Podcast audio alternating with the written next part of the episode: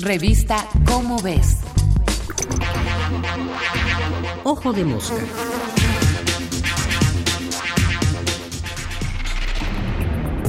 Fraude y ciencia.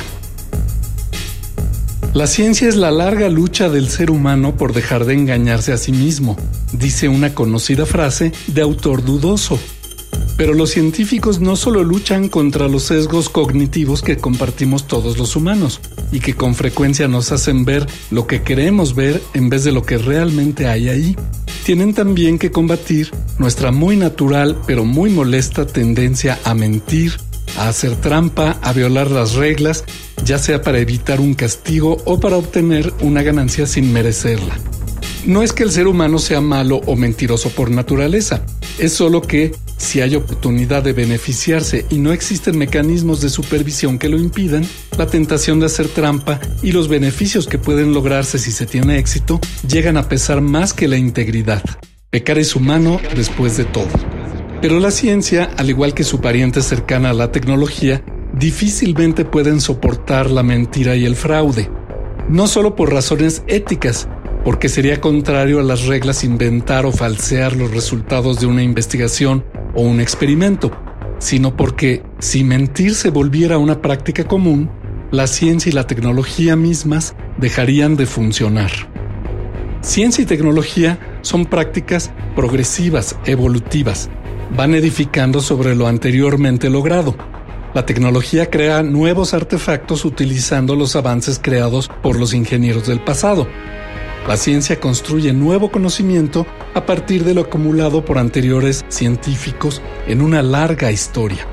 Incluso las revoluciones científicas que cambian por completo las cosas desechando teorías mantenidas por largo tiempo para sustituirlas por otras radicalmente distintas dependen de la existencia de esas teorías antiguas, hoy consideradas erróneas, para llegar a las teorías modernas más acertadas.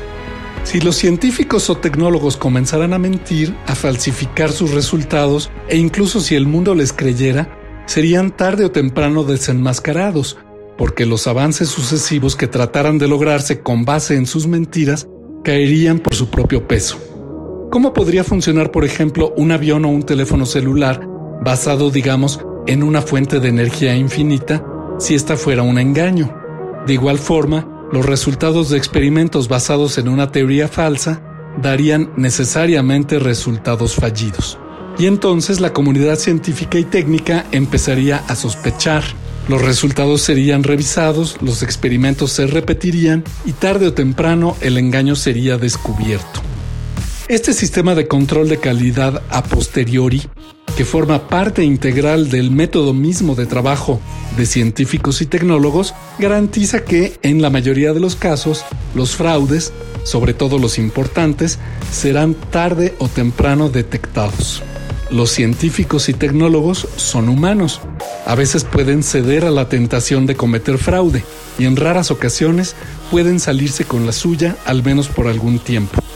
Pero la ciencia, afortunadamente y por su propia naturaleza, es incapaz de tolerar los engaños.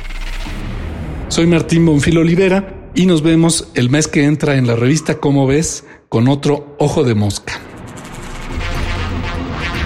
Ojo de Mosca. Una producción de la Dirección General de Divulgación de la Ciencia.